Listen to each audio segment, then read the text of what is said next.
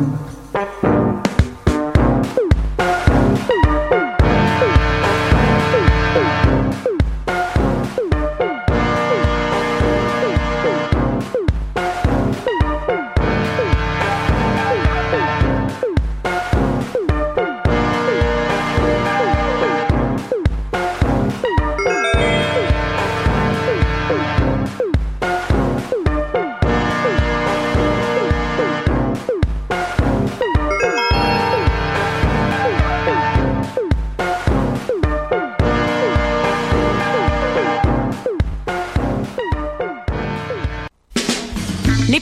Nuit d'Afrique invite tous les artistes de musique du monde au Canada à s'inscrire à la 12e édition des Silidor de la musique du monde. Ce prestigieux concours vitrine est une chance unique de vous faire découvrir et de remporter de nombreux prix. Vous avez jusqu'au vendredi 1er décembre pour soumettre votre candidature. Faites vite, les places sont limitées. Pour plus d'informations, allez au www.silidor.com.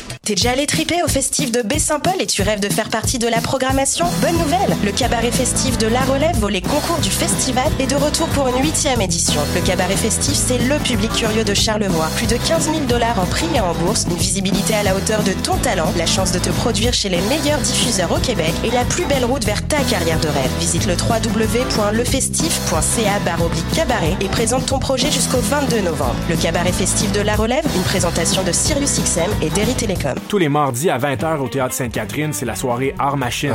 Venez découvrir le show le plus éclectique en ville. Humoristes, musiciens, clowns, artistes burlesques et autres what the fuck se partagent la scène du Théâtre Sainte-Catherine. Venez vivre avant de mourir. Le tout est accompagné du house band The Firing Squad.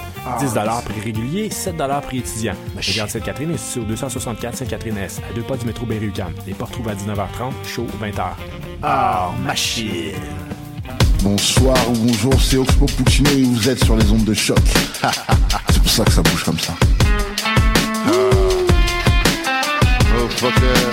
ça.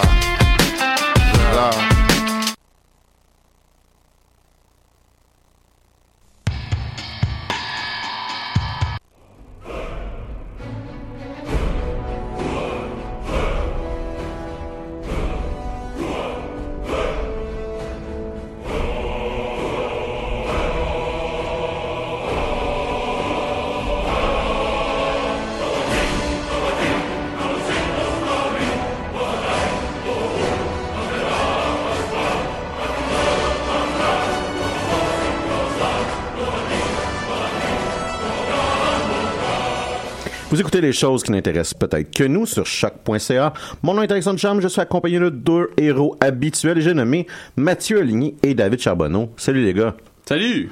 Ça va bien? Ouais, toi? Ouais. Ça va super bien. Ouais. Écoutez les gars, je sais pas si vous avez remarqué, mais euh, c'est le temps des ventes du Thanksgiving qui a commencé, euh, tant sur Steam que sur les différentes plateformes virtuelles. Il y a différents noms là, sur Steam. C'est les ventes de l'automne.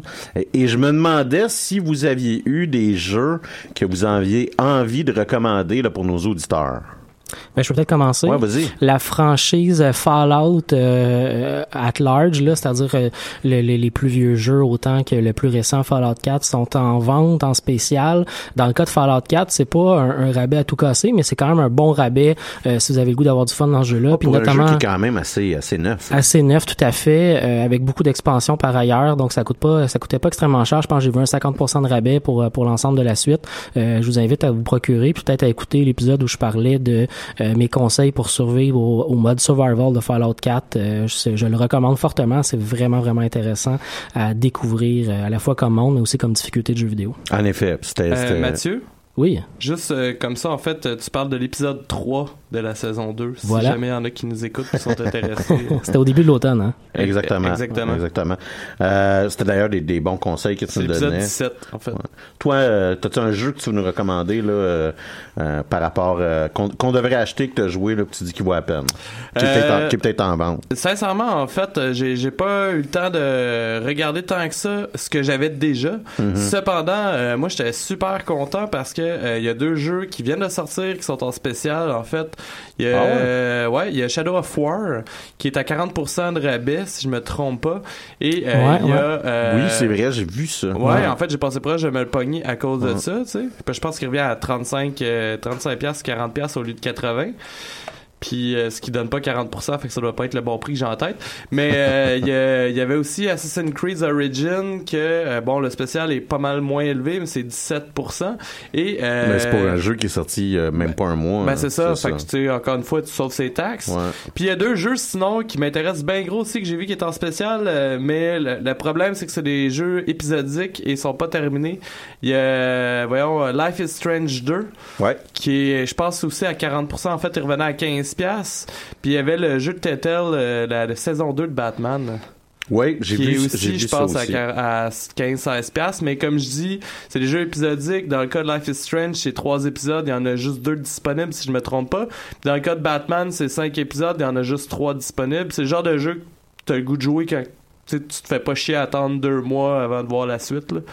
Ouais, ben, j'ai pas. Moi, autant que je trouve qu'ils ont l'air bien, les jeux Telltale, je t'avoue, j'ai jamais trouvé le temps vraiment de, de, de, commencer à jouer à un de ces jeux. Je sais pas pourquoi. Pourtant, c'est quand même relativement court, là. Je te dirais que c'est une heure, une heure et demie par épisode. A comme un investissement émotif dans commencer à jouer que je suis pas game de prendre. Ben, pour, pour vous donner une idée, là, euh, je pense que généralement, un jeu de Telltale, je finis en une journée, une journée et demie. Parce que si j'ai pas de temps, je vais passer mon temps de sommeil à continuer parce que c'est littéralement comme binger une série, là. Ouais, ouais. C'est, euh, par exemple, le jeu de Game of Thrones, t'as juste hâte de, savoir ce qui va se passer euh, pour la suite, euh. Puis la saison 1 du jeu de Batman était tellement bonne, selon mon opinion, évidemment, euh, que ouais, je suis quand même teasé de jouer aux deux, mais je vais attendre quand même la sortie des cinq épisodes. Sinon, toi, Alex? Euh, écoute, ce que, ce que je me disais, là, c'est qu'on on, va euh, probablement y revenir en fin d'émission, puis ça serait pas une mauvaise idée là, de, de pouvoir euh, euh, en parler plus longuement. Je pense qu'on a quand même un, une couple de, de, suggestions. Fait que je vais, je vais me garder je vais me garder une petite gêne, puis je vais, je vais en parler peut-être en fin d'émission. mais j'ai quelques très bons jeux, surtout là, des jeux sur PlayStation, le PlayStation Net, Network, une vente là-dessus une grosse vente.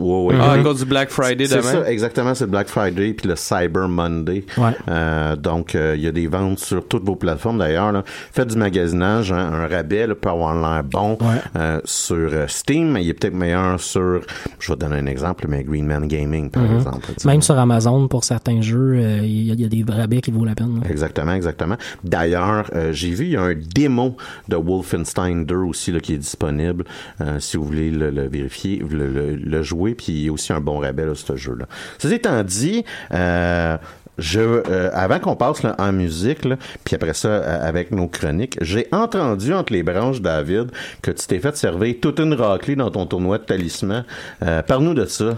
Ouais, ben en fait, le jeu a décidé que il croyait bon faire un arrêt dans ma straight de, de, de victoire. De victoire, ouais. Qu'est-ce qui s'est passé en gros? Faut dire juste à dire c'est la première fois que ça m'arrive dans deux tournois. Il y a eu un no show donc, euh, il y a un gars qui, d'ailleurs, son excuse, c'est même pas justifié. Ben, il a pas essayé de, de faire, ah oh non, vous m'avez pas contacté. Il a dit, ah, je me suis endormi puis je me suis jamais réveillé. Fait qu'on n'a pas de problème à gérer avec ça. Mais euh, ce qui donne donc automatiquement zéro point.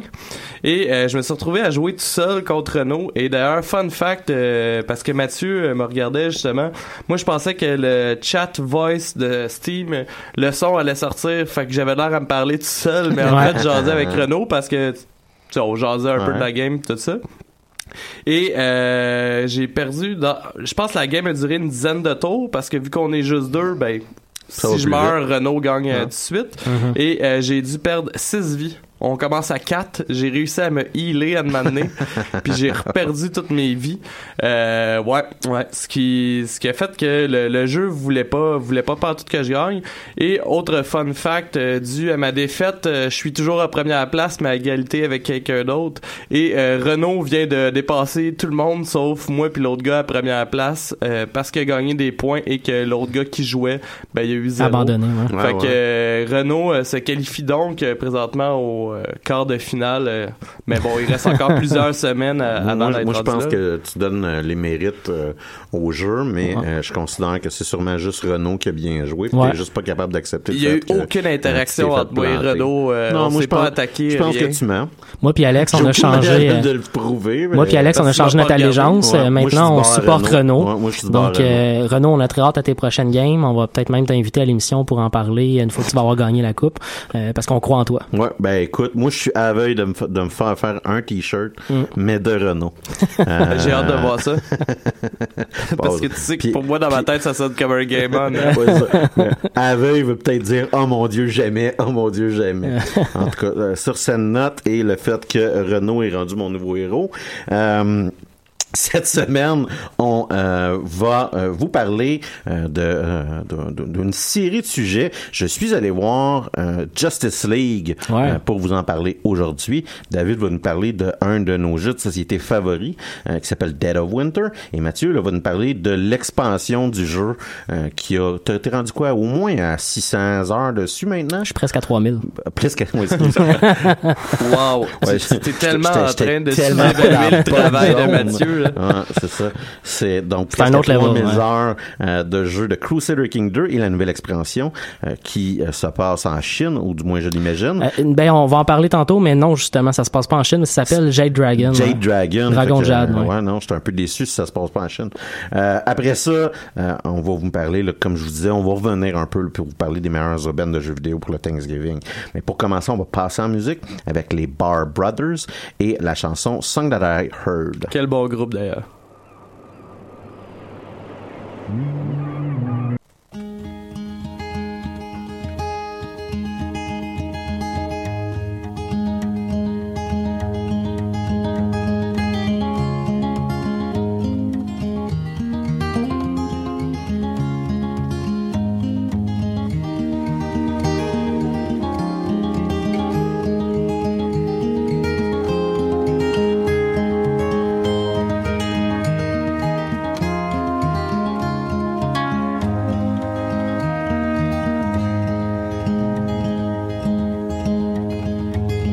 same reckless city where great Antonio died on the island in the river with a mountain at its side. I came to scatter ashes of the bridges I had burned and to know the name of the song that I heard. Yeah, know the name of the song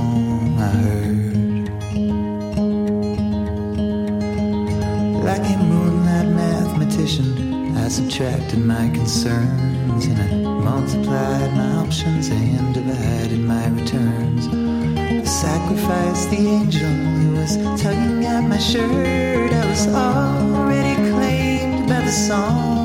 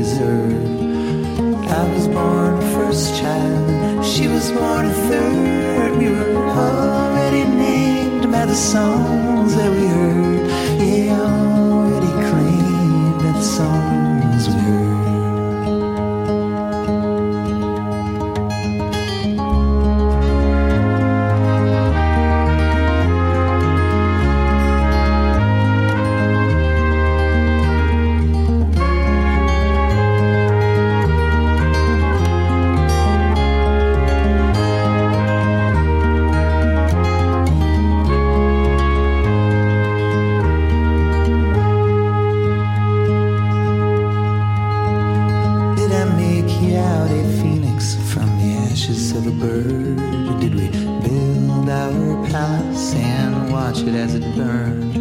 It's kind of like a lesson that had to be unlearned, like a fool maker,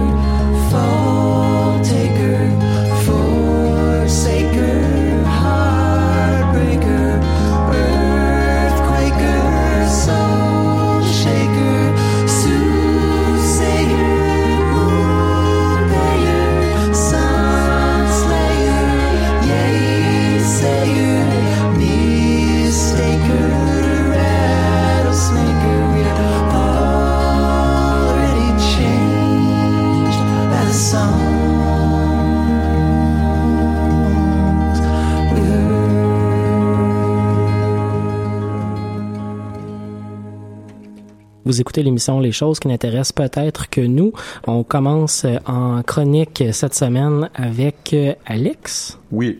Tu as été voir le film Justice League. Euh, tu es un peu sur une série cinéma en ce moment avec la, la, la, la parution il n'y a pas très longtemps de Thor Ragnarok. Tu nous en as parlé la semaine passée. Mais là, Exactement. tu passes de l'autre côté euh, dans l'équipe de DC pour nous parler euh, de, du premier film où on a un rassemblement d'équipes euh, un peu comme les Avengers qu'on a vécu il y a quelques temps. Je dirais que Batman vs Superman a peut-être été quand, Ah quand oui, même c'est vrai. Ouais, t'as raison. T'as raison, t'as raison. Puis d'ailleurs, c'est peut-être aussi là, une des erreurs que dans, dans la stratégie de marketing de DC. euh, et, et Ben, ils ont voulu skipper des étapes. là. Ouais, en fait, moi, je pense que l'erreur, c'est plus de pas ressembler à ce que le monde sont capables de comprendre. Euh, C'est-à-dire que le monde sont pas capables de skipper des étapes. Ceci étant dit, ah, mais là, ça a été, c'était de même avant, on voudrait que ça soit pareil. Euh, donc, je suis allé voir Justice League euh, jeudi dernier, euh, juste après la fin de notre émission d'ailleurs. là. Euh, je suis même allé le revoir une deuxième fois après ça. Euh, donc, je vais pas vous surprendre en vous disant que j'ai aimé ce film-là.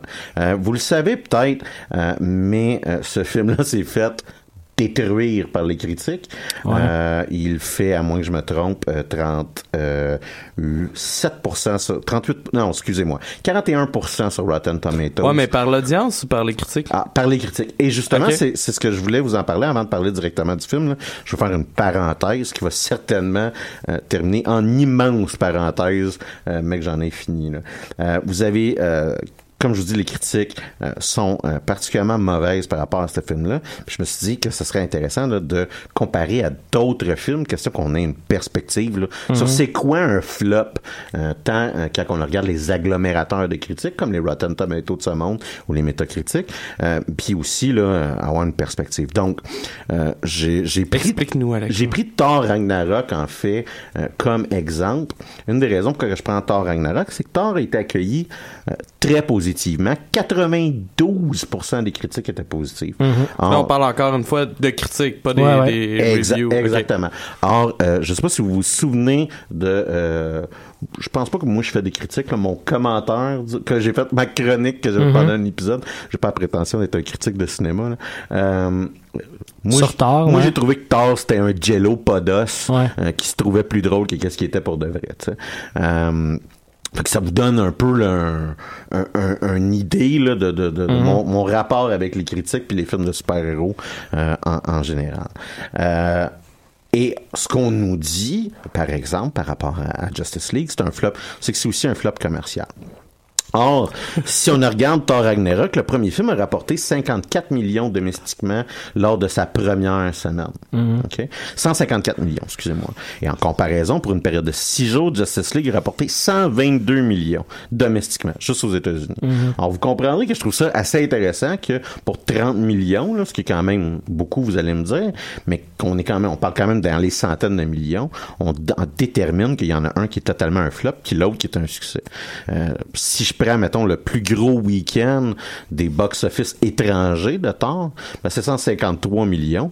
Si je prends le plus gros week-end, ou du moins le dernier week-end, parce qu'il y en a qu'un week-end présentement à Justice League, euh, étranger, international, c'est 185 millions. Or, Justice League a rapporté à l'international 32 millions de plus que Thor. Mais ce qu'on, ce qu'on, ce que la presse nous dégage, ce que le commentaire qu'on nous dit, c'est que c'est comparativement un flop commercial. Ce qui n'est pas du tout le cas quand on regarde les données. Puis là, moi, je me fie à Box Office Mojo. Fait que vous comprendrez un peu là, que j'ai comme un, un drôle de... j'ai une drôle de relation avec les, les agglomérateurs de, euh, de critiques parce que puis je vais vous avouer, j'ai pas ce genre de temps libre-là. Mais j'ai bien l'impression que depuis la période des médias sociaux, il commence à avoir une certaine uniformisation des critiques. tu sais. Quand un film est mauvais, tout le monde va aller vers les mauvais. Fait que je me suis amusé un peu. Puis comme, un peu comme tu disais, euh, David, je me suis dit, ah, ben, je vais aller regarder sur Rotten Tomato, par exemple, je vais regarder les commentaires des utilisateurs Euh, fait que si, admettons, je prends Thor Ragnarok, je vous le disais, 92% des critiques étaient positives par rapport à Thor Ragnarok. 88% des 77 000 utilisateurs qui l'ont noté ont dit que c'était un bon film. D'accord. Et si on prend Justice League, qui a eu des critiques à 41%, euh, 83% des 108 000 utilisateurs ont dit que c'était un bon film. Fait que, tu sais, on voit qu'il y y a comme un Mhm. disconnect à un moment donné qui, qui se crée. Puis sais, c'est des volumes d'utilisateurs quand même très élevés Ouais. qu'on est en train de parler. C'est pas euh, trois, trois, trois gars. Là. Euh, à fin de comparaison, moi, j'ai certains films barèmes euh, à utiliser là, quand que je réfléchis à ça, là, les, les, où j'essaie de, de faire des comparaisons justement avec les, les, les agglomérateurs de critiques. Le film Rise of the Silver Surfer, donc le bon vieux Fantastic Four 2, là, où est-ce que ouais, Galactus, à la fin, c'est un nuage. On se souvient, là, c'est un c'est un film là, euh, incroyablement mauvais. Ce film-là a eu 37% selon Rotten Tomato. Donc, il est juste 5% moins bon que Par Justice critiques. League. Par les critiques, Ouais, exactement. Euh, si on regarde les utilisateurs, c'est- en passant, c'est encore un avis quand on regarde Ouais, les ouais. utilisateurs. Lui, il est, il est pas pire even, ça barre, tu sais. Puis tout le monde a compris. Là. Mais vous comprenez un peu, là, c'est c'est de dire, Ouais. Mais- On, on compare à travers les critiques Rise of the Silver Surfer puis Justice League, puis c'est pas dans la même ligue là, comme film. Puis tu sais, pour vous donner une idée à quel point Rotten Tomatoes, euh, des fois, est carrément dans le champ, ben, je prends par exemple le film euh, fantastique euh, Le silence des jambons, ben, au côté de la critique, il y a Ouais. 0%. Sur ce côté de l'audience, il y a 42%. ça, Surprise. Ça, je serais pas d'accord moi, moi, moi, je pense que c'est une erreur fondamentale des critiques. Euh, Mais- Puis je- mon dernier exemple que je vais vous prendre, c'est le film Spider-Man 3. Oui. Euh, on s'entend, c'est un navet notoire. La première série de Spider-Man avec Tobey Maguire. C'est Oui, ça, donc celui-là où ce qui devient Le troisième. Ouais. Et, et je vous rappelle que Spider-Man 3 est tellement mauvais qu'il a tué la franchise Oui. de Spider-Man pendant 10 ans. Avec là. ce qui était supposé être le meilleur Oui, épisode, théoriquement. Oui, sais, parce qu'il y a Venom dedans. Oui. Ça, ça se vend tout seul, là. On Alors, dirait d'ailleurs que tout le monde a peur à ce temps de faire un film sur Venom, alors que c'est le méchant de Spider-Man. le prochain film de Venom n'aura pas Spider-Man, soit dit en passant. Il va, ah oui, il faut Euh, un film juste sur Venom? Il va, Ouais. c'est ça, le personnage principal va être Venom. En blanc ça- la, présentation là, ça Ouais. va se faire euh, Venom centrique. Là. Ben, Euh, c'est correct. tout ça pour vous dire que c'est ça. Spider-Man 3, là, qui est un navet de- notoire, est considéré comme fresh sur Rotten Tomato, avec une note de 63%, bien que seulement 51% des utilisateurs l'ont apprécié. Fait que, Écoute, euh, tu présentes ça, puis je comprends ton rapport à la critique sur les films de super-héros. Ben, c'est ça, tu sais, c'est- dire, je pense qu'il y a une tendance qui, fait que les critiques sont beaucoup plus totalement d'un bord positif négatif. Il y a comme un, un- feeling que le monde se suive plus. Euh, et, et- et je, je vous donne ces exemples là parce que ce genre de mentalité de groupe qui est fréquente euh, justement dans, dans notre époque des médias sociaux une époque là, que moi j'appelle de l'internet hive mind vous m'avez entendu râler sur ce sujet-là fréquemment là, où du jour au lendemain là, une gang de personnes nous scrapent des franchises de jeux vidéo. Par exemple là, comme Mass Effect là, à grand coup de mine là. tu sais pas vraiment de substance personne n'a vraiment joué au jeu ah mais il y a un personnage qui a l'air ridicule dans l'animation puis on dit tout est mauvais Destiny était il s'était produit la même chose où ce qu'on avait dit que Peter Dinklage était absolument pourri euh, dans son personnage euh, qui accompagne le héros alors que la personne qui l'a remplacé était pas mais là, là tout d'un coup, tout était meilleur, mais la personne qui a remplacé, parce qu'ils l'ont en- totalement enlevé du jeu pour le remplacer par Peter North, euh, c'était pas plus si, mer- si merveilleux. En tout cas, fait que je, fais, je, fais, je voulais faire ce petit point-là euh, cette semaine, euh, puis euh, de dire que s'il y a quelque chose qui vous intéresse dans la vie, là, le- les critiques, c'est peut-être pas nécessairement tout le temps l'affaire la, la plus intéressante, moi inclus, soit dit en passant. C'est peut-être la raison pourquoi j'aime pas m'appeler moi-même une critique de cinéma. Pour ça que j'aime pas dire que je fais des critiques de cinéma. Euh, on connaît aussi un peu les difficultés. Je reviens un peu à, à- à mes moutons, là, parce que là, je me suis quand même un peu éloigné. Je le répète, Thor était un jello informe. Euh, Puis Justice League, c'est un film de super-héros qui est agréable. C'est un bon divertissement popcorn. Même si on, si on gratte un peu le film, il perd un peu de son lustre. Euh, on, voit que de temps en temps, il y a eu certains problèmes. Notamment, comme j'allais le dire, euh, le film a eu plusieurs difficultés quant à sa réalisation, parce que entre autres, Zack Snyder a dû quitter la barre du film à cause du suicide de sa fille. Euh, et, et Joss Whedon a finalisé le projet, notamment en refinement plusieurs scènes de- du film. D'ailleurs, ça a fait quand même les manchettes. Le Mhm. Ouais, ouais, ouais. Puis, On avait parlé du retour de- euh, de, de, de- de- des- des reshoots. Ouais, ouais, c'est des- ça. Des scènes qui avaient été filmées. On avait parlé du retour d'Henry Cavill aussi, euh, qui, qui devait revenir shooter, puis blablabla. Il shootait en Exactement. même On a parlé de la moustache, je vais y revenir de, la fameuse, moustache. Euh, et fait En tout cas, c'est ça. Que la réalisation du film euh, en a souffert un peu, je vous dirais, puis le produit final, euh, on peut de temps en temps là, observer qu'il y a eu des petites difficultés de montage. D'ailleurs, apparemment qu'il y a comme 30 minutes du film qui repose à, à quelque part, puis que euh, personne n'a jamais vu. Et, et les Zack Snyder, quand même, a beaucoup de fans très hardcore, Ouais. que- absolument, qui, qui attribuent tous les mots présentement de Justice League euh, à, euh, À Josh Josh Whedon. Whedon. Puis moi, ben, franchement, je pense que j'attribue tous les mots de Justice League à Zack Snyder.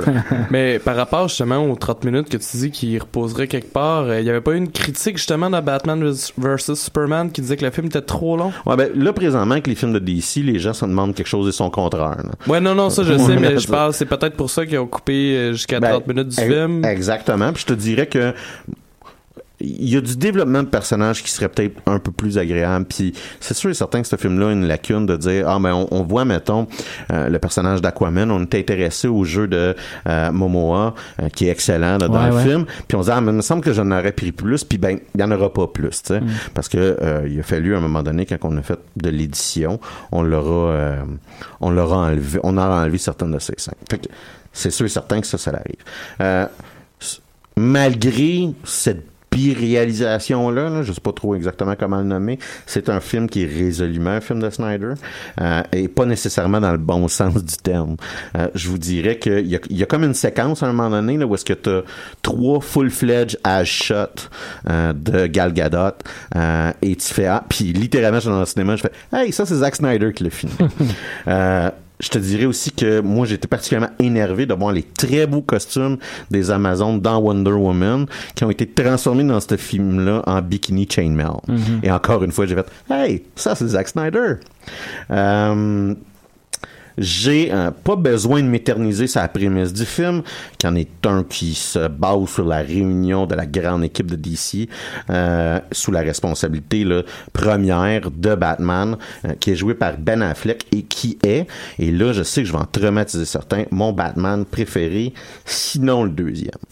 J'aime beaucoup la physicalité de Affleck dans le rôle de Batman, euh, puis j'aime le fait que c'est un, il en fait un personnage qui est totalement au bout du rouleau. Puis, euh, Ben, il fait un vieux Bruce Wayne. Là. mais c'est que toutes les rumeurs de Ben Affleck veut quitter la franchise de Batman te fait croire que le Bruce Wayne a envie d'arrêter d'être Batman. fait qu'il y a comme une- les, les deux chaînes, que la chaîne comme publique puis la chaîne, la chaîne du film, Ouais, ouais. sont comme en train de mutuellement se renforcer. Euh, et, et on sent que c'est un personnage qui est au bout du rouleau, qui est plus vraiment capable de faire ce qu'il est en train de faire, puis que si ça serait juste de lui, euh, il abandonnerait. Euh, puis je vous dirais, moi, c'est quelque chose que je trouve intéressant. C'est pas un Batman qu'on m'a fréquemment présenté. Euh, puis c'est un angle que je trouve intéressant dans, dans, le personnage euh, que, que, que Affleck nous joue. On va aussi découvrir Aquaman, qui est joué, puis je- j'en l'ai dit tantôt, par Jason Momoa. On va aussi voir Cyborg, qui est joué par euh, un nouveau venu, qui s'appelle Ray Fisher, et euh, le Flash, qui est joué par Ezra Miller. Euh, la menace va nous provenir d'un, et là j'utilise des capitales, des lettres majuscules, excusez-moi, un nouveau dieu. Ça, les nouveaux dieux, c'est comme une race d'êtres hyper puissant dans l'univers de DC Comics. Et donc le méchant s'appelle Steppenwolf. Il va tenter de réduire la population euh, en esclaves et terraformer notre planète parce que c'est ça que Wonder Woman va nous dire qu'il est en train de faire dans un moment d'exposition. Puis c'est ça je veux dire, ben, on a affaire à une patente classique. Ouais. Euh, On sent pas l'originalité là-dedans. hein. ben, non, c'est ça. T'sais, C'est un peu comme Loki qui amène des extraterrestres ben, c'est parce que raison dans le premier film d'Avengers. Ou Ultron qui veut nous faire dropper un météore sur la Terre parce que raison. C'est ça, à un moment donné, les films de il y a plein de super-héros dans la pièce. Ouais, ça. Hein, on perd un peu... T'as le euh, sentiment que ça le- perd un peu de son sens rapidement. T'as le sentiment que le méchant est méchant parce qu'il est méchant. Exactement. Euh, DC Comics, puis on, en a jasé, là, DC Comics étant un film, étant, euh, euh, je vous dirais, devenu des experts pour donner une impression négative de leur film après les cinq premières secondes qui a commencé, vont... la première scène qu'on va voir, c'est qu'on va nous montrer comme un vidéo du point de vue d'enfant qui filme Superman et discute avec lui. Et c'est ça la fameuse scène où on a enlevé la moustache digitalement de Henry Cavill. Et tu regardes ça, puis tu fais... vous étiez pas obligé, hein, finalement. De rajouter cette scène-là? Ah, c'est euh, de un, la Ou d'enlever la moustache. de un, la scène- aimé la Clark scène- Kent ait une De moustache? un, la scène est inutile, inutile, et l'effet est tellement ma- mal fait qu'on dirait que l'amiral euh, le Grand Moff Tarkin dans euh. Star Wars Ro- Rogue Rogue euh, One est, est- est une vraie personne exactement. Tu fais oh mon Dieu, tu sais, on fait des merveilles avec euh, les images de composites, puis vous nous avez fait ça, c'est quoi ça? Puis tu regardes le ça, goût de là, voir le film juste pour t'as ça. vraiment, tu- t'es dans les deux premières minutes, tu fais comme, ah mon dieu, ça va être tellement mauvais, tellement que c'est mal fait. Puis je vous dirais, là, deux scènes après, là, on, on en est totalement revenu. On est en train de voir un, un film qui est agréable Ah, quand ouais. même. On a des bonnes scènes. Euh, puis j'ai aucune idée pourquoi qu'on nous a montré ça. C'est comme si, si on aurait voulu faire. Ah, on, on vous rappelle, là, Superman était un bon gars. Après ça, c'est Superman est mort. Puis là, c'est et on rentre dans l'action. Tu sais, moi, j'a- j'avais vraiment pas besoin de la première partie parce que ça doit vous avoir coûté vraiment, vraiment cher enlever sa moustache. Puis c'est inutile. C'est pas comme s'il y avait deux autres films avec des shots qui auraient pu être utilisés à la limite pour faire des flashbacks à ce Ah, moment-là. écoute, c'est- ça en est triste. Je vous le dirais, là, ça en est triste. Puis pourquoi avoir commencé le film de même? Je... C'est comme si vraiment ils disaient, OK, on, on va s'arranger pour qu'ils nous haïssent au début. Euh, L'histoire est bonne, l'introduction de nouveaux personnages est intéressante. Euh, je me suis trouvé à avoir hâte de voir euh, le film The Aquaman et le film Flashpoint euh, pendant que j'étais en train de voir le film, tellement j'ai... Flashpoint, c'est sûr. Ben, c'est... Je pensais c'est- que c'était juste une C'est le titre. Il y a- écoute, ils, ont- ils en ont sorti le titre, fait que je me dis qu'il Ok, mais je savais pas, j'ai pas vu que le titre était sorti officiellement, en Ouais. fait. euh, Ben, c'est ah, pour, ça, nice. c'est pour ça qu'il s'appelle Flashpoint et pas de Flash. là. Ouais. Ouais. Et euh, pendant c'est ça, pendant que je voyais le film, là, je me suis dit, euh, euh, j'ai vraiment apprécié euh, les, la- les performances de euh, Momoa puis de Miller. Euh, je trouve qu'ils donnent une très bonne vie à leurs personnages. Puis on a envie, on a envie de savoir où est-ce que ces personnages, où est-ce que ces bonhommes-là vont aller, d'où est-ce qu'ils viennent, où est-ce qu'ils s'en vont. C'est sûr que vous allez certainement entendre chialer sur le personnage de Cyborg parce que pas aimer les CGI, c'est à la mode et adéquatement hipster. Alors c'est un personnage qui a été qui, qui, qui est fait partie principalement, je vous dirais à 80%. Il y a à peu près la moitié de son visage qui est pas un robot. Là, que- Exactement.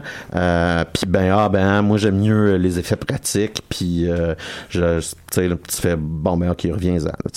Mais bon, fait que le monde va vous dire que ça, à Ouais. co- juste à cause de ça, euh, c'est pas un bon film. Ok.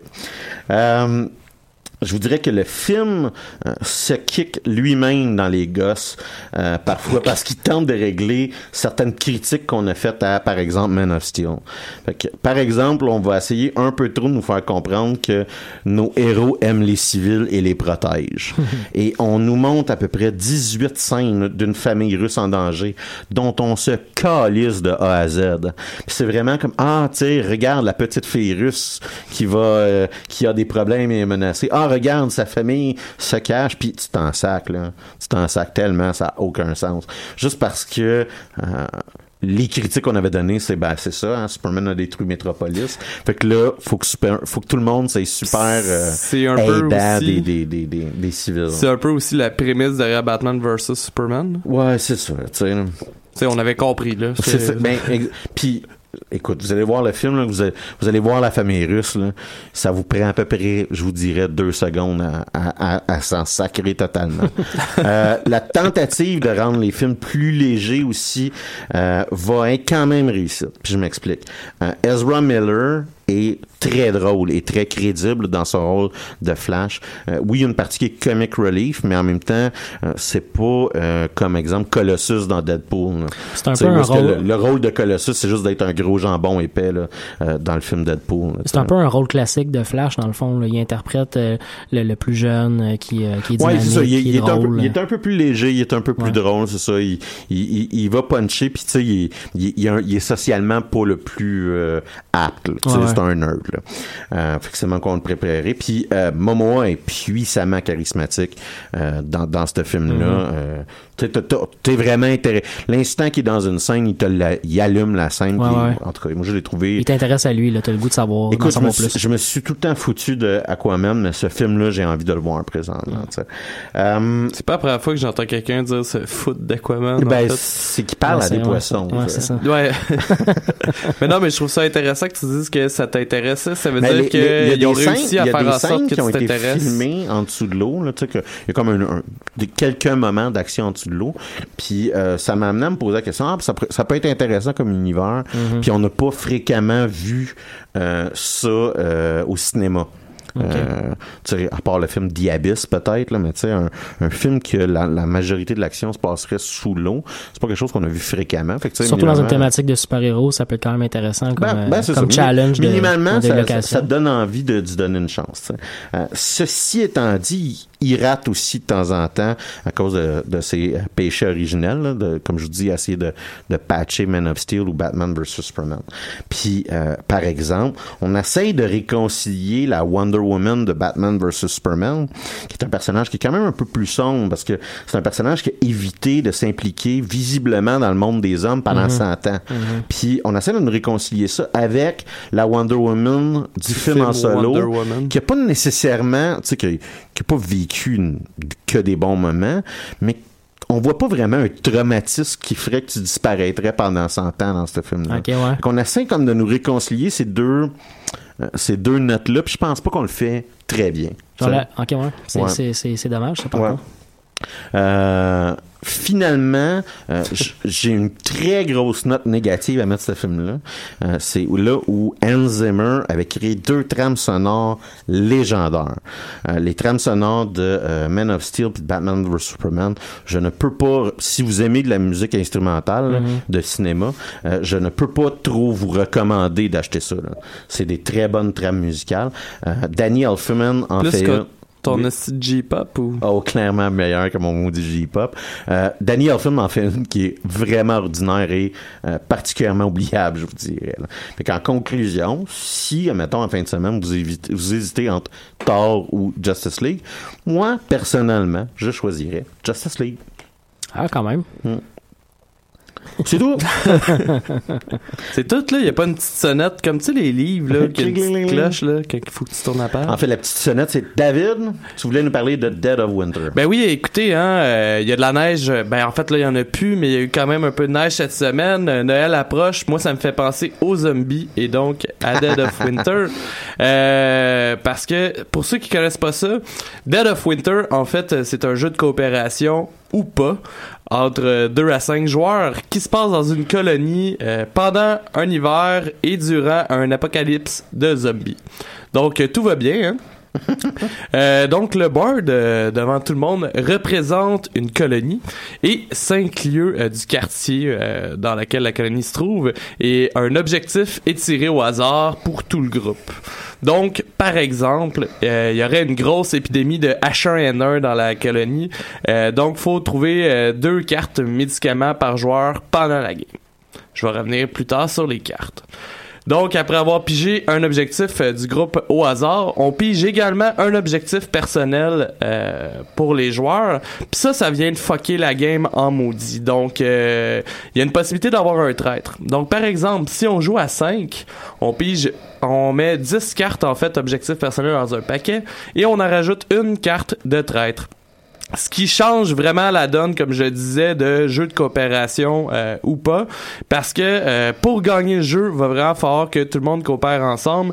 Et évidemment, vous l'aurez compris, le but du traître, c'est de faire perdre la game à tout le monde. Mais Euh, il faut quand même qu'il remplisse ses objectifs. C'est-à-dire, pas juste exact. foutre la merde. Ça, c'est, ça, c'est certain. Euh, côté objectif personnel, là, pour vous donner une, euh, une idée, là, comme je vous disais, euh, par exemple, il y a des cartes euh, médicaments, il y a des cartes armes à feu, il y a des cartes livres, euh, des cartes de bouffe, etc., etc. Donc, par exemple, un objectif personnel, ça peut ressembler à euh, 8 cartes de bouffe parce que ton personnage est super gourmand et Mhm, euh, la mhm. chienne euh, de, de manquer de bouffe un jour. Comme ça peut être qu'il y ait au moins quatre personnes, euh, quatre joueurs qui soient équipés d'un gun. Fait que ça, ça peut être un objectif personnel que ça me touche pas moi. euh, il est paranoïaque, il pense que les guns vont le protéger, fait qu'il veut que tous ses chums en aillent. Et l'objectif du traître, ça va être similaire, mais en plus, ça va être que tout le groupe perde. Fait que ça va être par exemple, moi je veux garder 8 cartes de bouffe parce que moi quand je vais crisser mon cas de la colonie ou quand je vais l'avoir à moi tout seul, je veux pas en manquer. Fait qu'on se retrouve avec un jeu où est-ce que, oui, est coopératif. Tu te poses tout le temps les questions, hein, y a-tu quelqu'un d'autre qui est traître euh, dans la pièce? Puis, t'as l'ajout de les les gens font des gestes pour remplir leurs objectifs personnels ou est-ce que tu comprends? Puis ils peuvent pas l'expliquer Non, en fait, que- c'est ça. C'est dans les règles Ouais. que t'as pas le droit d'expliquer c'est quoi ton objectif personnel, ce qui fait que qu'il y en ait un ou non, un trait, t'as tout fais- une un game bizarre, de genre, parano, ouais. euh, de comme pourquoi pourquoi tu fais ça là? Pourquoi Ouais, c'est sûr que comme tu vois pas les cartes des autres, euh, des fois c'est c'est difficile à conclure, mais il y a certains personnages euh, parce que je m'en allais vers là justement. Après les objectifs, on choisit des personnages en fonction justement de ces objectifs-là, Mhm, et chaque personnage ont des pouvoirs. Et il y a certains personnages alors que leur pouvoir c'est de pouvoir, euh, voyons, si bon, je vais le dire combien de fois pouvoir. pouvoir, pouvoir. Donc, euh, leur power, c'est de pouvoir piger dans le paquet de cartes d'un autre joueur. Puis euh, là, c'est là que tu commences à te poser des questions parce que, euh, par exemple, euh, dans le cas du Asherana, euh, ben, s'il nous manque encore des médicaments, puis que je check dans les cartes euh, du charme et que je me rends compte qu'il y a un médicament, je vais vraiment me poser des questions. Sauf que ça se peut que lui, son objectif personnel, ça soit de ramasser des médicaments aussi, puis qu'ils se disent, on n'est pas encore assez dans la merde pour que je prenne mon médicament que j'ai déjà dans mes mains Ouais. pour le mettre euh, dans, dans le paquet du groupe. Mhm. Euh, en plus, en fait, euh, des pouvoirs spéciaux. euh, chaque personnage a trois, caractéristiques. Pardon. Il y a du charisme, une stat de recherche et une stat d'attaque. Donc, à chacun, à chaque début de tour, les joueurs doivent rouler un nombre de dés équivalent au nombre de personnages plus un. Donc, un par personnage, un pour le joueur. Pour donner un exemple, généralement au début c'est trois puisqu'on a deux personnages. Et les stats, comment ça va fonctionner, c'est que par exemple, si mon personnage a une stat de recherche à 6 et plus, je vais devoir, pour pouvoir faire une recherche, utiliser un dé qui a 6. Si c'est 5 et plus, ça va être 5, 6, etc., etc. La stat de charisme, elle, euh, est seulement en fonction, euh, c'est si plusieurs personnes meurent euh, dans le même endroit, ben la personne la plus charismatique meurt en dernier. Exactement. Euh, sûrement. si c'est le chien. Oui. Le, ben ouais, en fait, c'est vrai, le chien peut pas mourir. Parce que oui, il y a un des personnages qui est un chien. Et le chien ne peut être infecté par euh, des zombies. Euh, et donc. C'est quand même drôle, ça. Oui, il y a une petite Ouais. cape. Dans une des expansions, dans une des expansions, il y a un des, le- un des personnages, c'est un singe. Oui, qui s'est Ah. sauvé d'un laboratoire Ouais. euh, Nice. qui fait très, euh, voyons, la planète des singes. C'est comme un ouais. singe euh, intelligent, un petit peu. euh, Alors, les, perso- les personnages sont bien faits, sont intéressants, puis je te dirais, plusieurs d'entre eux ont euh, des petits quirks. Tu sais, exemple, t'as un, un personnage, c'est un, euh, un, euh, Père Noël de centre d'achat, et Alcoolique. il se s'il se suicide, ça l'augmente le moral de la colonie. Ouais, en fait, euh, le moral, je vais en parler tout de suite, là, je vais en parler plus tard, mais dans le fond, c'est que t'as- tout au long de la partie, faut que tu gères aussi le moral de ta colonie, parce que si le moral arrive à zéro, euh, tout le monde a, perdu, sauf le trade. Généralement, le- en fait, quand je disais que le trade doit faire perdre, c'est que le moral doit tomber à zéro. Et pour perdre du moral, généralement, ben, c'est de pas être capable de remplir... euh, voyons, une carte crise parce que euh, une fois que tu as tiré les dés, tu piges une carte crise. À chaque fois qu'un personnage meurt, tu perds un point de morale. Euh, Il y a aussi euh, plusieurs événements qui font que tu perds de la morale. Admettons, si t'es pas capable de nourrir tout le monde dans ta colonie, Mhm. etc. Les cartes- pas. Ouais, exact. Les cartes euh, crises, donc je viens d'en glisser un mot. T'as comme vraiment skippé beaucoup de choses que je voulais dire en parlant du moral, mais il y a, y a pas de problème. Les cartes crises, ça revient un peu à l'objectif personnel que je disais tantôt et l'objectif de base. Donc là, je vous rappelle, dans une game type, il y a une épidémie de H1N1. Faut qu'on trouve des médicaments pour le groupe. Là, en plus de ça, moi, euh, je suis gourmand, fait que j'ai besoin de 8 cartes de bouffe. Ben là, pour ce tour-ci, puis on va avoir un tour pour le faire, notre génératrice tombe en panne dans la colonie. Faut trouver en plus un nombre de bidons d'essence équivalent au nombre de joueurs autour de la table. Fait que là, ça me fait déjà trois types d'objets à trouver dans le tour pour moi et pour le groupe. Généralement, sur chacune des cartes de crise, tu as un effet négatif. Donc, tu peux gager à peu près si ça vaut la peine ou si ça vaut pas la peine. Euh, dans le cas de la génératrice, par exemple, euh, c'est pas ça le, le, le, le, vrai effet négatif de la crise, mais ça peut être marqué, mettons qu'il y a 12 nouveaux zombies qui vont attaquer la colonie d'un coup. Fait que là, on peut gager de Ah, si la colonie est en sécurité, ben c'est pas ben, ben important de, de se protéger contre ces 12, colo- 12 zombies-là, parce que on va être capable de les repousser facilement, puis il y a personne qui va mourir. Mhm. Désolé, j'ai comme la grippe, puis... Pardon. Donc, euh, on en a parlé tantôt euh, de, de, de pouvoir nettoyer la base. Euh, pour ça, en fait, c'est que chaque fois qu'on va utiliser de la nourriture euh, pour euh, le groupe, pour nourrir les, les, les gens, chaque fois qu'on va utiliser des médicaments pour se soigner, chaque fois qu'on va utiliser des objets, en fait, euh, les objets vont s'accumuler dans la colonie.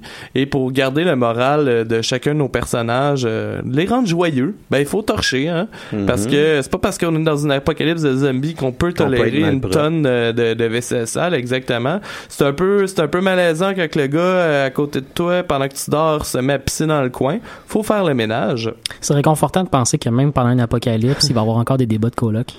Euh, D'ailleurs, il y a une carte, si je me trompe pas, euh, qui, qui, qui, parce qu'il peut avoir des événements dans le jeu. euh, je m'en venais là-dessus, mais il y a une carte, me semble que c'est genre des, ça ressemble à des bas de coloc. Là, c'est parce que T'as pas fait ton ménage à ton tour. là. Non, c'est que en fait, à chaque là, je suis en train de on y va freestyle go.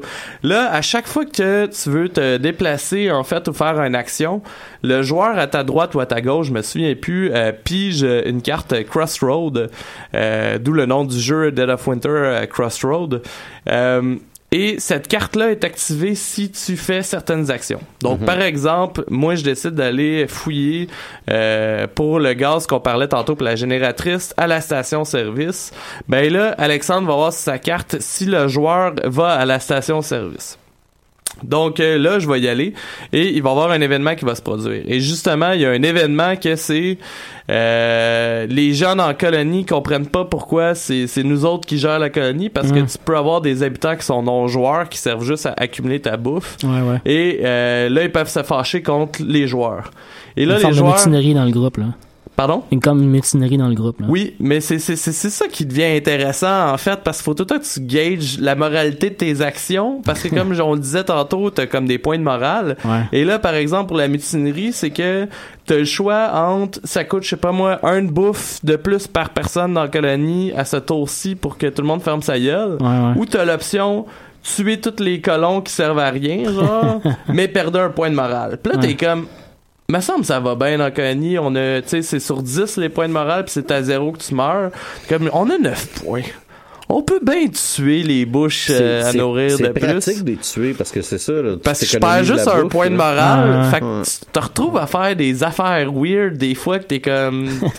si ça se passait dans la réalité, tu sais, ça, ça a comme pseudo sa place dans un truc de zombie, mais tu sais, mettons, si vous Tu viens quand même essayer de te convaincre que c'est pour le bien commun, là, tu sais. Ouais, mais ça fait très, en fait, moi, ça me fait énormément penser à Walking Dead, là. Ouais. C'est genre. Ben, ils ont réussi à bien recréer, je pense. Puis je suis pas un écouteur de la série Walking Dead, là, mais finalement, ils ont, ils ont réussi Ben, à les- bien recréer. tous les conflits Euh, psychologiques c'est à ça. travers du groupe, de comment gérer tes affaires. Euh, par exemple, il y a une autre carte événement qui me vient en tête, où ce que t'as des, euh, mettons, je sais pas moi, tu vas au poste de police, t'entends cogner dans, dans, dans une fenêtre, puis tu te rends compte que c'est des survivants. Mais là, t'as le choix entre euh, obtenir un survivant de plus dans ton groupe qui vient avec deux personnages non joueurs qui servent à être nourris, ou l'option genre, hey, j'ai une idée, puis tu sais pas pourquoi ton personnage arrive avec plein de bouffe Mm. ben grasse qui ressemble à du sport genre tu sais c'est t'es en train de transformer tes personnages en cannibales là. Ouais, ouais. c'est euh, ouais ouais c'est assez euh, c'est assez fucké euh, de ce Mhm. niveau là Comment ça fonctionne, comme je le disais, c'est qu'on peut aller dans différents lieux pour euh, explorer et trouver des objets en particulier. Et à chaque déplacement, il y a un dé à 12 faces qui doit être lancé. Ce dé-là, si je me trompe pas, il y a la moitié des faces qu'il y a absolument aucun euh, aucun dessin euh, dessus, donc il se passe rien. Euh, Il y en a quelques-uns que c'est une goutte de sang. Donc, euh, ton personnage, je sais pas, moi, en allant à la station-service, il s'accroche dans du métal qui traînait, des déchets ou Il whatever, blesse. se casse la gueule et il perd un point de vie. Chacun des personnages en a trois. Euh, Il y a un truc que c'est un flocon de neige, donc euh, ton personnage va pogner des engelures et euh, tant qu'il est pas soigné, il va perdre un point de vie par tour. Et euh, il y a finalement une chance sur 12 de pogner là-dedans que c'est qu'il s'est fait mordre par un zombie. Donc, dans le lieu où ce qui va, y a- où va arriver, admettons encore une fois la station-service, si vous deux vous étiez là, par exemple, pour avoir de l'essence aussi, ben je vais avoir deux choix. Soit je rebrasse le dé en me disant Ah alors j'ai des chances de survivre à ma morsure de zombie. Là, faut que je brasse le dé. Faut qu'il y ait absolument rien sur euh, la face de mon dé pour être correct. Sinon, Sinon, s'il y a n'importe quel dessin dessus, ben là, la personne qui a le moins de charisme qui se trouve là, ben en fait, si je me transforme en, zombie, je mords Ouais. la personne qui a le moins de charisme et la personne doit se dire aussi, Hum, est-ce que, j'ai des chances? Parce que t'as tout le temps l'option aussi très- de sortir un gun Ça, ça devient une très risqué, cette série-là. là. Mais Ce qui est vraiment intéressant, c'est que c'est une option qui n'existe pas si t'es tout seul. C'est-à-dire, si t'es tout seul, tu fais juste mourir. Ouais, ouais, ouais. Mais si Non. t'arrives... Ah non? Ah, Non, si t'es que ça, je- tu peux lancer le dé pis t'es aussi bien de le ça, faire ça parce dire que t'as pas... j'ai mal joué hier. Ouais, ben, je t'ai je t'ai entendu dire tantôt que t'a- t'avais joué hier, mais non, non, en fait, euh, Ah, c'est... ah, ah. Parce que je trouvais ça agréablement sadique comme notion. Puis, euh, parce que t'as tout temps l'option aussi que ton personnage décide de se suicider pour le bien commun Ouais, du groupe. ouais. Encore une fois, ça fait perdre un moral, mais s'il y a trois joueurs qui meurent, c'est pas bien ben mieux parce que ça te fait perdre trois morales euh, Mm. one shot. Euh, ensuite de ça, euh,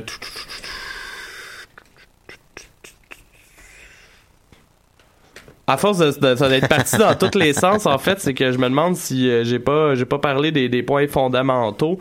Euh, Il y a une expansion qui existe euh, Mhm. aussi au jeu.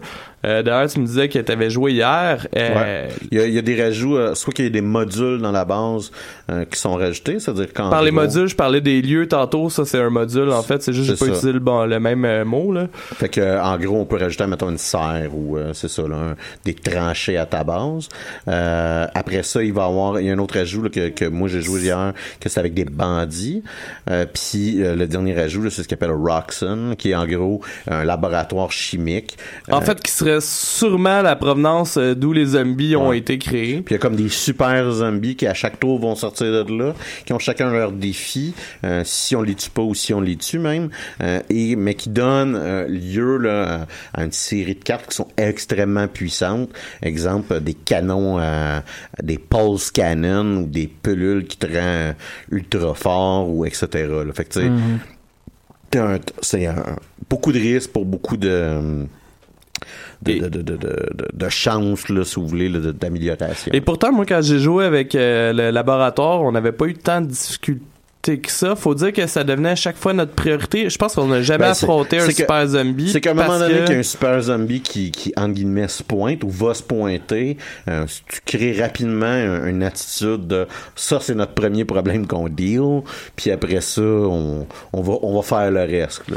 Mais- Mais l'instant que, pour une raison ou une autre, t'es bas moral, t'as une urgence d'a- d'a- d'aller vers la nourriture, ou juste t'es un traître et un salopard, ben, euh, pas aller à Roxon peut causer des immenses problèmes. Ouais. Ouais, puis euh, en fait, euh, comme on le disait tantôt, comme il y a des objectifs personnels, ben tu peux toujours trouver plein de façons de t'en sortir pour expliquer pourquoi t'es pas allé aider euh, à la place euh, où ce qui avait le plus besoin d'aide. Euh, sinon, euh, l'autre l'autre truc qui est rajouté avec l'expansion, c'est des bandits qui est littéralement un joueur, de ce que je comprends, un joueur supplémentaire, mais qui pas, pas un vrai joueur. Là. Donc, euh, les bandits ont leur colonie à eux autres et essayent juste de voler du stock eux autres aussi euh, aux joueurs pour en avoir le moins possible. Parce que si je me trompe pas, il y a une limite de 20 cartes par lieu euh, qui peut être trouvée et qui sont au hasard. Donc, des fois, ça peut vraiment faire la différence euh, s'il manque une carte ou non. Pardon. Et euh, les autres trucs euh, rapidement qui me viennent en tête que j'avais pas parlé, en fait, c'est qu'il y a plusieurs choses qu'on peut faire à notre tour. Euh, les actions, comme je l'ai dit, on peut se déplacer une fois par tour, ce qu'on lance le dé. Euh, ensuite de ça, on peut utiliser en fait nos dés pour n'importe quelle action.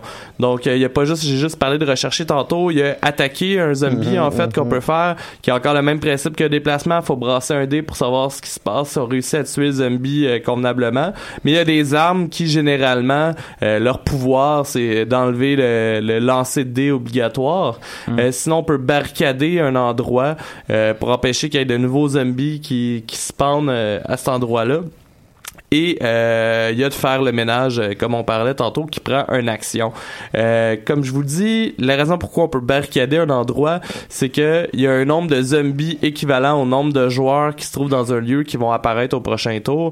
Donc, pour éviter qu'il y ait de la merde qui se pogne, faut barricader. Euh, au moment où ce que plus de zombies que d'espace sur le lieu, ben là les joueurs commencent à se faire tuer un après l'autre. Et sinon la dernière mécanique, je pense dont j'ai pas parlé, et ce qui rend aussi l'utilisation des armes à feu euh, par moment euh, un peu de la marde, c'est que quand on recherche dans un endroit, on peut décider de se dépêcher et euh, de faire beaucoup plus de bruit euh, pour avoir plus de choix de cartes quand c'est vraiment nécessaire. Et l'utilisation de certaines armes à feu qui sont particulièrement fortes dont par exemple un, un bon vieux shotgun euh, dans n'importe quel film de zombie on sait à quel point c'est efficace euh, va rajouter du bruit donc plus de chances que les zombies soient attirés sur les lieux et vous décrissent.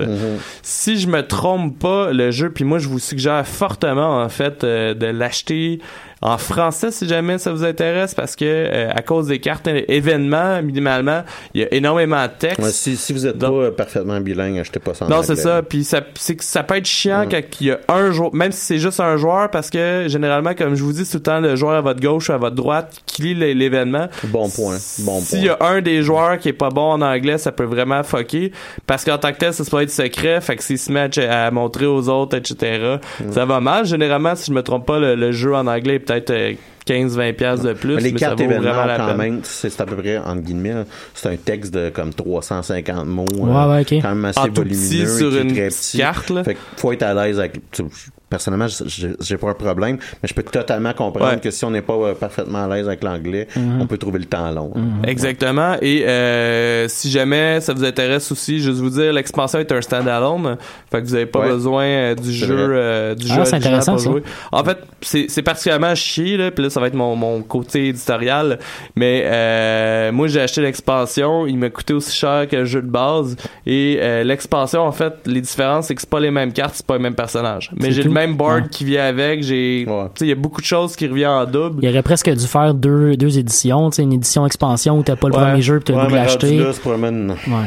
Une, Ouais. manière Ouais. de maximiser ses profits slash Effectivement. Fait qu'au lieu de vendre pour 30$, piastres, ben ça te coûte un 70$ aussi. Ouais, mais ouais. cependant, c'est un très bon jeu, l'expansion. Et il y a une rumeur qui dit qu'il y a une nouvelle expansion qui va sortir et qui va permettre, en fait, de jouer au jeu de base et Ouais, en ben, ce que j'ai jusqu'à entendu. 10 joueurs Ouais. où ce que ça va être deux colonies qui vont s'affronter. Ah, un genre de Euh, méga board. ouais, fait euh. en plus du trade que t'as dans ton groupe, tu vas pouvoir affronter cinq autres joueurs. Ça doit être quand même assez impressionnant. C'est un, c'est un bon jeu, puis je te dirais, moi, il fait partie, avec mon groupe de jeu, il fait partie de la rotation permanente. là. C'est-à-dire Ok. qu'on on, euh, on, on aime beaucoup, mettons, avoir des nouveaux jeux, là, mais euh, lui, il va tout le temps, tout le temps. C'est une de vos valeurs sûres. Ouais, ben, ben moi aussi, euh, ça. Attends, il y, a puis, deux, euh, il y a deux jeux. T'as t'as parlé euh, plutôt euh, cette année de. Betrayal? De, non, de Lords, Ah. of, the, Lor- Lords of the Waterdeep. Waterdeep, ouais. Moi, j'adore Lords of the Waterdeep. Aussi. Euh, Puis, euh, je te dirais là, qu'en en bon, entre guillemets, deuxième, euh, il y a probablement le Dead of Winter. là. Ben c'est ça, moi c'est Parce ça. que t'as- euh, tu crées une histoire en jouant, Ouais, ouais, c'est ouais. qui est le fun. Moi, c'est ça, puis euh, Betrayal, en fait, que, que j'ai parlé. Tu te montes un univers autour, autour de, de- du board que t'as, pis c'est quand même Ben oui, tu intéressant. fais une petite situation, là. Moi, moi j'aime ça, jouer un petit rôle, là, quand que je joue, fait que... Ouais, ben c'est ça, exactement. Je suis pareil. Ah, c'est qu'on est geek. Mathieu? Ben oui, euh, cette semaine, j'avais l'embarras du choix pour euh, pour mes sujets. J'ai pensé à vous parler euh, de la série de Punisher qui qui est sortie sur Netflix la semaine dernière. Moi, je suis assez à jour, euh, contrairement à vous autres, je suis assez à jour dans euh, dans les séries Marvel de, de l'univers Netflix, qui est presque rendu un univers en soi tellement il y a de séries Ouais. maintenant. Euh, Ça mais triste à voir tout ça disparaître dans pas long. Il y a aussi la série, un, un autre, un autre univers de Marvel, euh, Runaway, qui est paru sur euh, la plateforme Hulu, euh, qui, qui a eu des très très bonnes critiques. Euh, J'ai pensé aussi vous en parler, mais finalement mon cœur a penché pour euh, pour la- le jeu vidéo euh, euh, Crusader Kings 2, un des jeux, euh, un de mes jeux préférés euh, d'ordinateur. L'expansion de l'air malade, Euh, commençons par la base. Là. Crusader Kings 2, c'est un jeu qui est paru en 2012, donc c'est pas nouveau, pas en tout. Par contre, c'est un jeu qui a été continuellement, mais continuellement mis à jour par la compagnie Paradox, euh, qui est la, la, la compagnie mère qui l'a qui l'a créé. Euh, c'est la même compagnie euh, qui a fait le jeu Stellaris dont je vous ai Mm. parlé en, en début début de d'année. là. je pense que c'était pendant la saison d'été dernier. Ouais. Euh, donc la même compagnie qui a fait également un repas Universalis 4, euh, Hearts of Iron, euh, euh, donc plusieurs jeux vidéo de stratégie principalement historiques. Euh, le- le- la, la- la compagnie est connue pour euh, avoir créé la possibilité de lancer un jeu dans Crusader Kings 2, donc qui commence au tout tout tout début du Moyen Âge, puis on peut continuer avec son personnage ou en tout cas avec sa famille de personnages euh, très très loin, pratiquement jusqu'à la deuxième guerre mondiale, en, en uploadant des saves sur les jeux suivants par la suite, Euh, ce qui est quand même assez intéressant pour les, euh, les fans de, de jeux de stratégie qui ont le goût de se créer un univers comme ça. Le principe Ça de doit base être extrêmement long, par exemple. ah mon dieu, ça doit être long. Euh, le jeu de le, le principe de base de ce jeu-là, donc Crusader Kings 2, bon, euh, comme le, son nom l'indique, c'est un jeu euh, qui se passe dans le monde médiéval, dans la dans le début des croisades au départ. La première première parution du jeu euh, nous permettait de commencer en l'an 1066, donc à peu près au début, un petit peu avant les premières croisades. Et on peut jouer donc dans un monde médiéval où on va être le gestionnaire d'une dynastie euh, qui va contrôler certains territoires. Donc on peut être un comte, on peut être un duc, on peut être un roi, on peut même être un empereur. Et euh, au fil donc de, de, de nos aventures, on va soit perdre du territoire, en gagner, devenir roi, devenir empereur, perdre tout ce qu'on a pour redevenir un duc.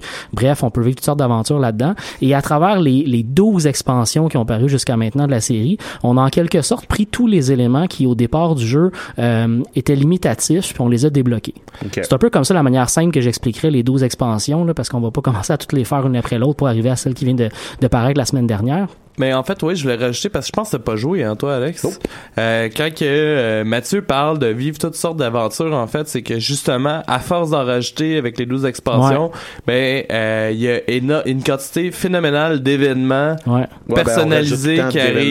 événements, Ben, c'est ça, fait que ton par-dessus personnage, euh, pa- le, le meilleur exemple que j'ai à donner, euh, c'est que euh, ton enfant, ben, il y a un certain pourcentage de chances que ça soit euh, de Devil Spawn, là. Genre, il est poss- en fait, il y a une croyance qui est possédée, etc. Fait que tu vas une série d'événements reliés à ça. Ton personnage, à un moment fait- donné, peut devenir fou, euh, euh, recevoir, dans le fond, euh, entendre la voix de Jésus, euh, devenir un hérétique en changeant de religion par rapport à la religion catholique de base qu'il avait, euh, puis devenir une espèce de, de, de, de Il peut aussi mettre son là. cheval comme Chamberlain, si j'ai bien compris. Exact. Oui, effectivement. Ouais. Fait que c'est pas juste un jeu de stratégie, là. Non, c'est vraiment un, c'est un jeu de rôle de Ouais. stratégie, là. Effectivement. Ouais, Il y, a- il y a une composante. Moi, je le sais parce qu'on on a, on a des groupes Facebook euh, de personnes qui jouent à des jeux vidéo. Puis une de mes choses préférées, c'était d'entendre les histoires du cheval Chamberlain, justement, d'un de nos amis en commun. là.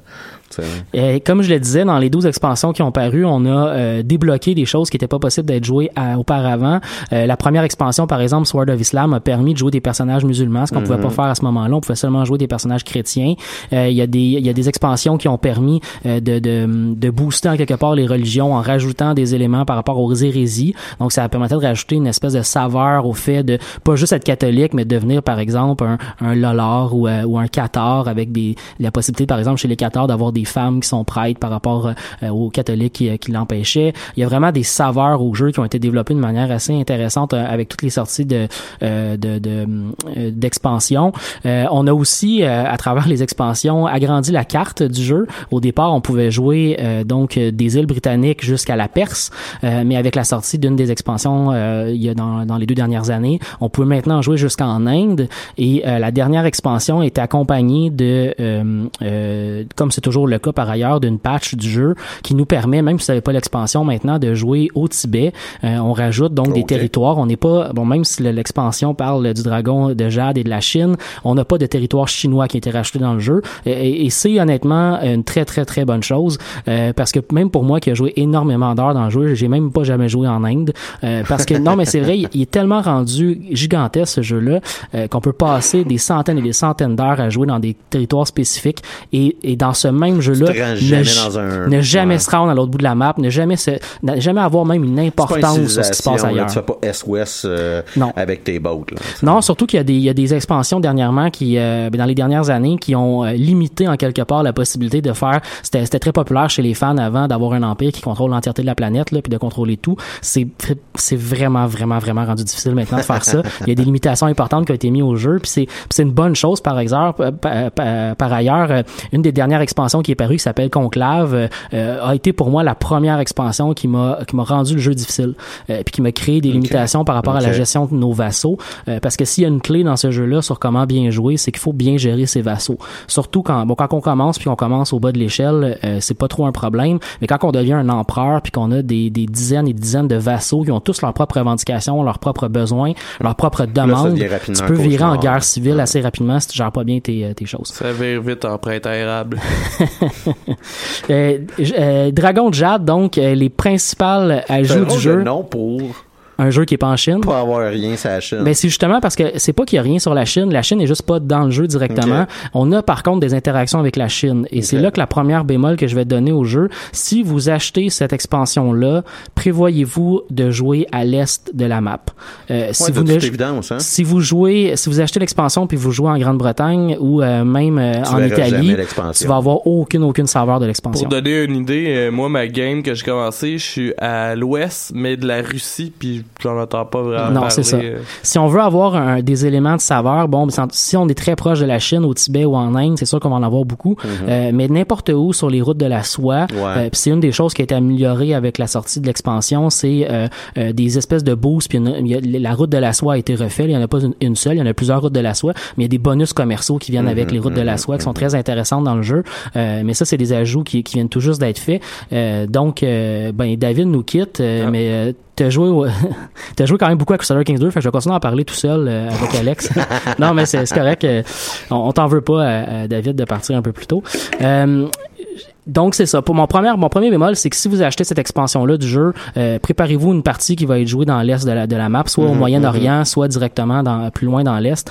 Euh, il y a par contre des ajouts intéressants avec des nouvelles religions. On peut jouer avec les, des religions indiennes comme euh, les taoïstes qui ont des limitations particulières, puis des saveurs intéressantes au jeu. Euh, il y a des nouveaux, des nouveaux, euh, nouvelles cultures aussi. La culture chinoise est présente dans le jeu. On peut jouer un personnage chinois euh, au Tibet ou, ou ailleurs par la suite. Euh, donc il y a tout ça qui, qui, qui existe. Si vous avez envie d'avoir des nouvelles saveurs au jeu, achetez-le. Sinon, si vous connaissez pas Crusader Kings 2, vous avez vraiment pas besoin d'acheter ça maintenant.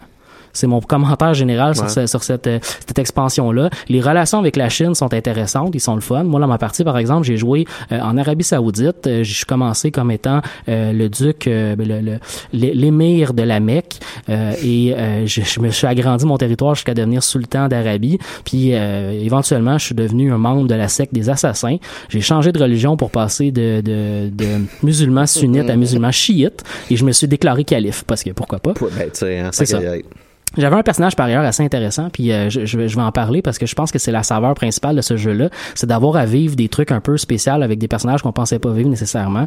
Euh, je pense que c'est mon deuxième ou mon troisième personnage qui est celui qui est devenu calife, par exemple. Euh, c'est un personnage qui avait des très bonnes statistiques assez intéressantes. Euh, la manière que ça fonctionne dans le jeu, c'est qu'il y a un certain nombre d'aventures que, que vous allez vivre avec des, des événements qui vont euh, améliorer ou euh, vous retirer des statistiques euh, euh, par rapport à votre personnage. Mais la base du jeu, c'est votre éducation. C'est-à-dire que quand votre personnage, vous avez un enfant, vous allez éduquer votre enfant.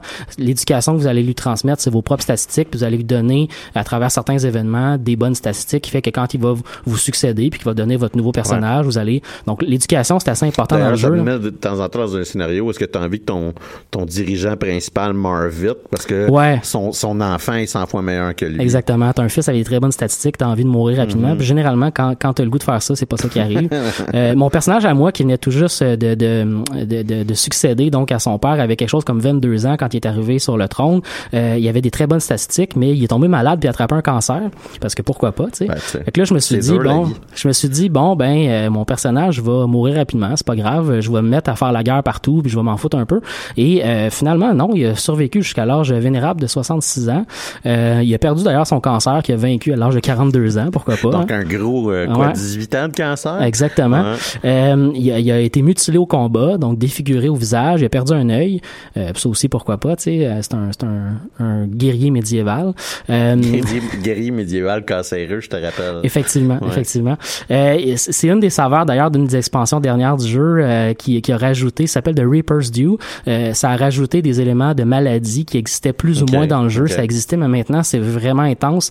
Euh, on peut vraiment perdre toute sa famille, perdre tout le monde qu'on a dans sa cour à cause d'une d'une série d'épidémies euh, dans, dans la partie. Donc, euh, bref, euh, si je résume un peu euh, ma, ma, ma, critique ou ma présentation du jeu Crusader Kings 2, particulièrement de l'expansion euh, Jade Dragon, je vous dirais que en ce moment, par exemple, les, les jeux de Paradox et en particulier les, les, jeux de Crusader Kings 2 sont en spéciaux. Ils vont l'être encore prochainement aussi avec les spéciaux de Noël parce que c'est un jeu qui est paru il y a longtemps. Si vous ne possédez pas Crusader Kings 2, vous avez envie de découvrir ce jeu de stratégie d'aventure-là, achetez-le. Achetez le plus d'expansions que vous pouvez. Mais Jade Dragon, achetez-le seulement si vous avez envie de jouer dans un secteur relié pas loin de la Chine. Les interactions avec l'empereur chinois sont quand même intéressantes, ils sont le fun. On peut envoyer des gens en Chine en cadeau à l'empereur. Ça peut être par exemple une façon de, de, se, de se débarrasser, débarrasser euh, de certains, euh, certains membres de notre famille. Ben, un fils, par exemple, qui, qui te succéderait, mais qui a, une, qui, qui a pas une éducation intéressante, t'as pas envie que ce soit lui ton prochain personnage, et tu l'envoies en Chine, il va devenir un eunuque au service de l'empereur, et puis ben voilà. Euh, tu peux envoyer aussi des, des, des femmes qui vont donner concubines de l'empereur. ça va te donner, c'est un système de grâce avec l'empereur chinois, donc le, plus on donne des choses à l'empereur, plus on a des interactions avec lui, plus notre gra on va être en grâce avec l'empereur. Et après ça, on peut utiliser ces, ces, ces espèces de points accumulés là pour euh, avoir des faveurs. Donc, ils vont te donner des cadeaux qui vont te servir d'artefacts dans le jeu, ou tout simplement carrément t'envoyer des soldats pour te, se battre euh, euh, pour toi. Ça peut être quand même assez intéressant. Il y a même des, des événements qui se passent en Chine, des guerres civiles par exemple, ou des généraux qui se sont rebellés contre l'empereur, qui peuvent avoir des interactions dans ton jeu parce qu'il peut à un moment donné avoir un général rebelle chinois avec une armée qui débarque puis qui décide de conquérir un petit territoire dans ton dans ton secteur à toi. Mm-hmm, mm-hmm. Euh, mais ça c'est vraiment comme je le disais quand on joue très près de, de la Chine donc au Tibet ou en Inde. Ailleurs comme moi je l'étais au Moyen-Orient c'était pas trop un problème. Euh, ceci étant dit j'avais quand même la saveur de pouvoir interagir avec l'empereur. Mm-hmm. Donc si vous avez pas envie de jouer dans ce secteur-là ou si vous avez envie de découvrir le jeu d'abord, attendez un peu. Généralement de la manière que ça fonctionne avec Paradox c'est que quand un, euh, une expansion sort du jeu on va avoir un six mois où l'expansion va être à plein prix. Euh, ça tourne autour de, de 10 11 dollars pour une expansion normalement. Celle-là je pense est autour de 15 même. Euh, mais euh, elle va être à plein prix pour au moins 6 mois, puis après ça, elle va commencer à tomber dans des dans des cycles de rabais. Encore plus s'il y a une prochaine expansion qui est annoncée, là, ça va tomber dans les cycles de rabais assez rapidement. Mais il y a tellement de, de possibilités de jouer à ce jeu-là que selon ce que vous avez envie de faire, choisissez vos expansions en fonction de ça.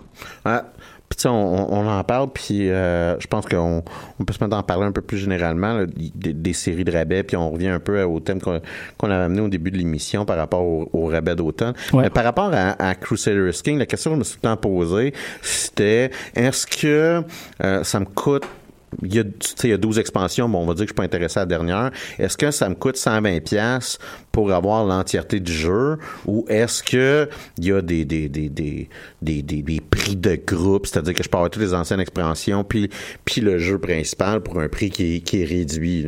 Oui, il y a des prix de groupe qui existent. Le, jeu de base maintenant coûte seulement 10 en spécial en ce moment sur Steam, donc ça, ça vaut particulièrement la peine. Mais il y a même en ce moment des spéciaux pour toutes les séries de jeux de, de, de Paradox mhm, mhm. ensemble, si on les veut. Euh, mais pour te donner un exemple, les, les 63 items de Crusader Kings 2 en vente sur euh, sur Steam. Puis là, ils ont fait beaucoup de microtransactions pour que les gens, parce que tu sais, on, c'est un jeu d'aventure, mais avec des messages, avec des textes à lire, c'est des petits portraits. Il y a pas de personnages, mais on peut quand même avoir accès à des euh, des portraits culturels particuliers, là, si on veut mm-hmm, avoir des mm-hmm, saveurs particulières mm-hmm. locales. Euh, donc, il y a beaucoup beaucoup de, de petits éléments qui coûtent un dollar sur Steam qu'on peut acheter. Mais si on veut le bundle au complet qui contient tous les expansions, tous les petits éléments à vendre, ça coûte 140 dollars en spécial à Steam. C'est très très cher. mais comme je dis, il y a plein d'éléments qui servent à rien là, là-dedans. si on veut avoir accès à des chansons nouvelles. J'arrive souvent avec ce problème-là, avec civilisation. Ouais, euh, Où est-ce qu'à un moment donné, euh, je, vais, je vais me prendre, je vais, je vais me dire, ah ben, j'ai pas acheté le dernier Civilisation quand il est sorti. Puis là, j'ai envie d'avoir de, de, de, jouer à Civilisation. Moi, j'ai la misère si j'ai pas l'entièreté de ce qui a été produit. Fait que j'achète, ouais, je comprends j'achète tout, j'achète tous les packages. Mais je me retrouve avec un jeu qui a pas vraiment été dévalué de façon appropriée.